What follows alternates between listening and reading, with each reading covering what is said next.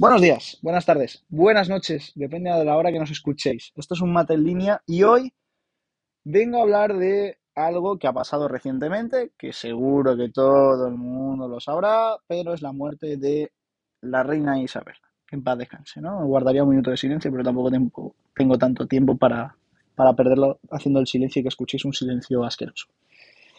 Chicos, hoy he hecho un guion, hoy he hecho los deberes, hoy me he portado bien y tendréis pues un podcast donde empezaría hablando un poco de la monarquía británica, pero no lo voy a hacer porque no es mi plan y es bastante aburrido, ¿no? No soy un canal de historia, entonces paso.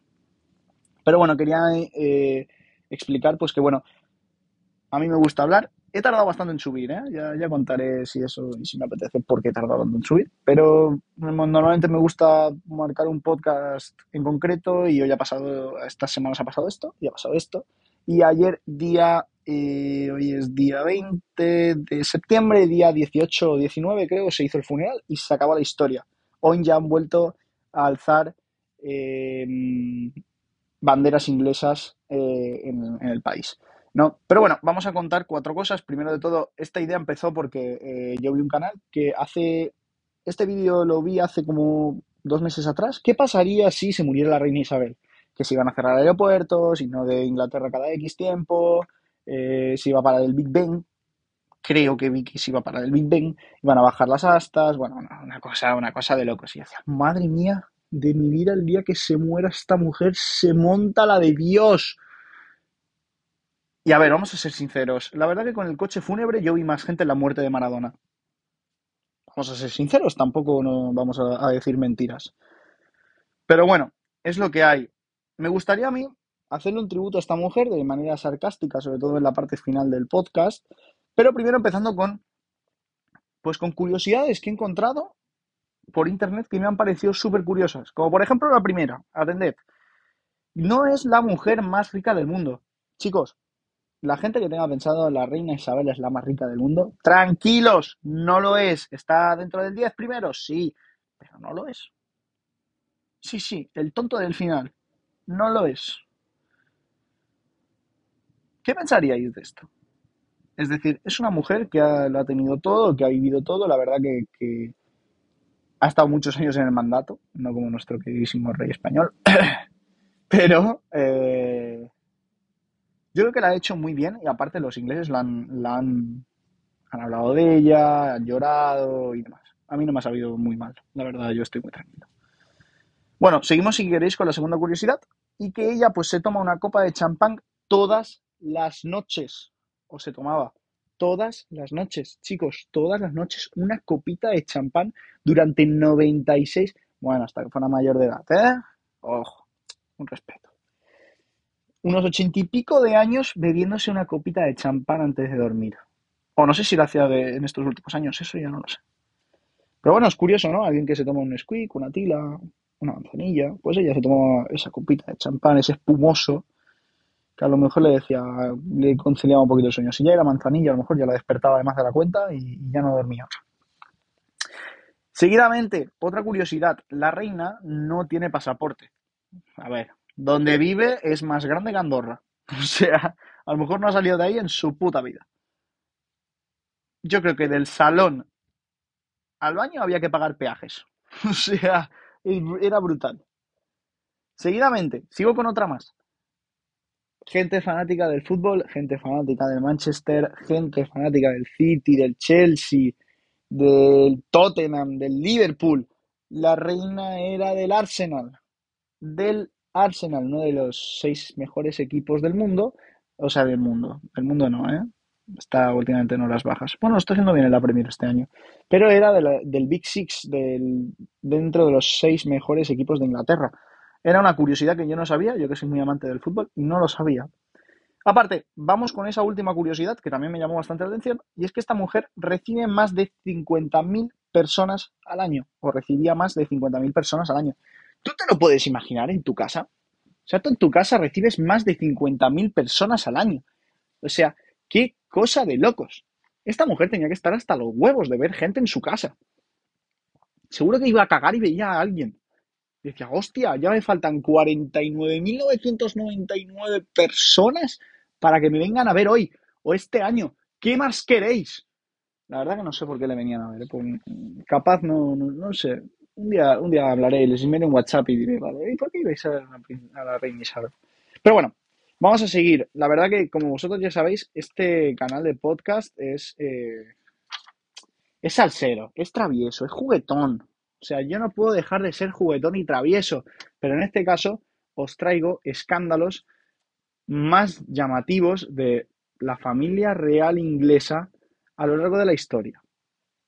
De momento traigo tres casos, tres casos importantes, tres casos que llaman la atención, ¿no? Como en este caso, uno de los primeros escándalos relacionados con la nieta de la reina y Jack Brookbank.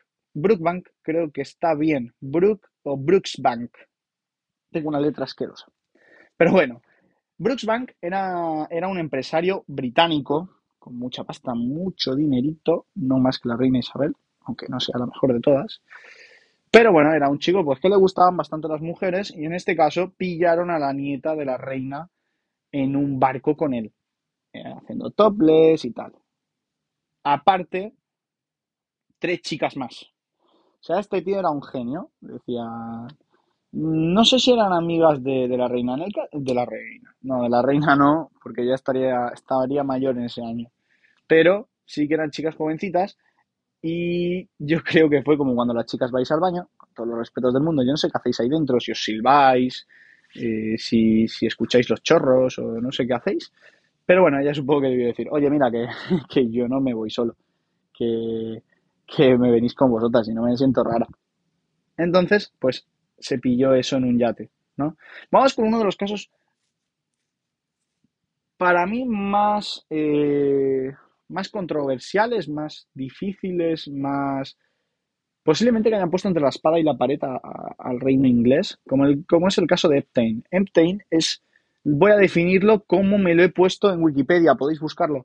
Es un funcionario mangante financiero y un pederasta. ¿no? Eh, pederasta ya habla por sí solo, a lo mejor posiblemente la palabra que más ha chirriado en la cabeza. Pero sí, era un señor que era un pederasta, un mangante financiero. ¿Qué pasa?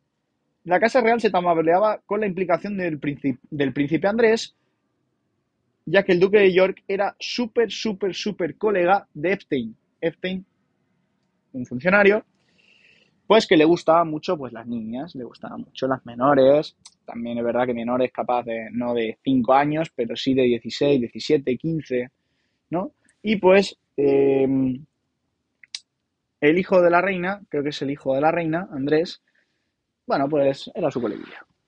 O sea, es como cuando las mamás te dicen, eh, ¿te tirarías por un puente si Alfonso se tira? Pues este se tiró al puente.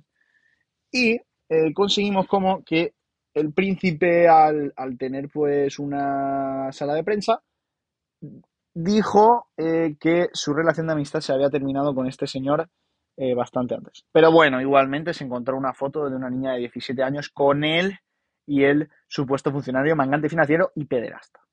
¿No? ¿Qué pensáis de este tema? Es, es, un tema un poco especial, ¿no? Ahora lo hablaremos más en profundidad cuando comentemos esos, ese tercer escándalo. Como por ejemplo que el príncipe Carlos habla de infidelidades con Lady Di. o sea, esto ya es la polla. O sea, tú llegas, es como el Sálvame. Yo no sé si allí en Inglaterra hay un Sálvame, pero aquí hay un Sálvame Deluxe que es espectacular. Es un programa de Telecinco que es una televisión española donde pues se van sacando trapos sucios de diferentes famosos y le tocó al príncipe Carlos. Príncipe Carlos habla sobre pues sus infidelidades. La, dice, sí, pues yo he sido infiel a Lady Di. Si has sido infiel, no lo digas, tonto. Y si lo dilo, dilo a tu pareja, no se lo digas a todo el mundo. Que todo el mundo sabe que el príncipe Carlos ha sido infiel. ¿Qué pasa? Aquí es donde entra mi amiga reina.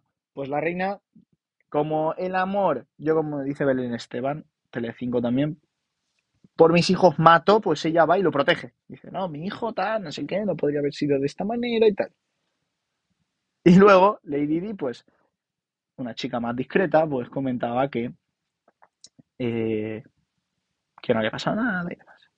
Y luego eh, llega el príncipe Carlos y todavía mete un poquito más de leña al fuego y Lady Di comenta que, y encima remató el tema, dice, éramos tres en un matrimonio. Tres en un matrimonio que suele pasar normalmente en los matrimonios como tal.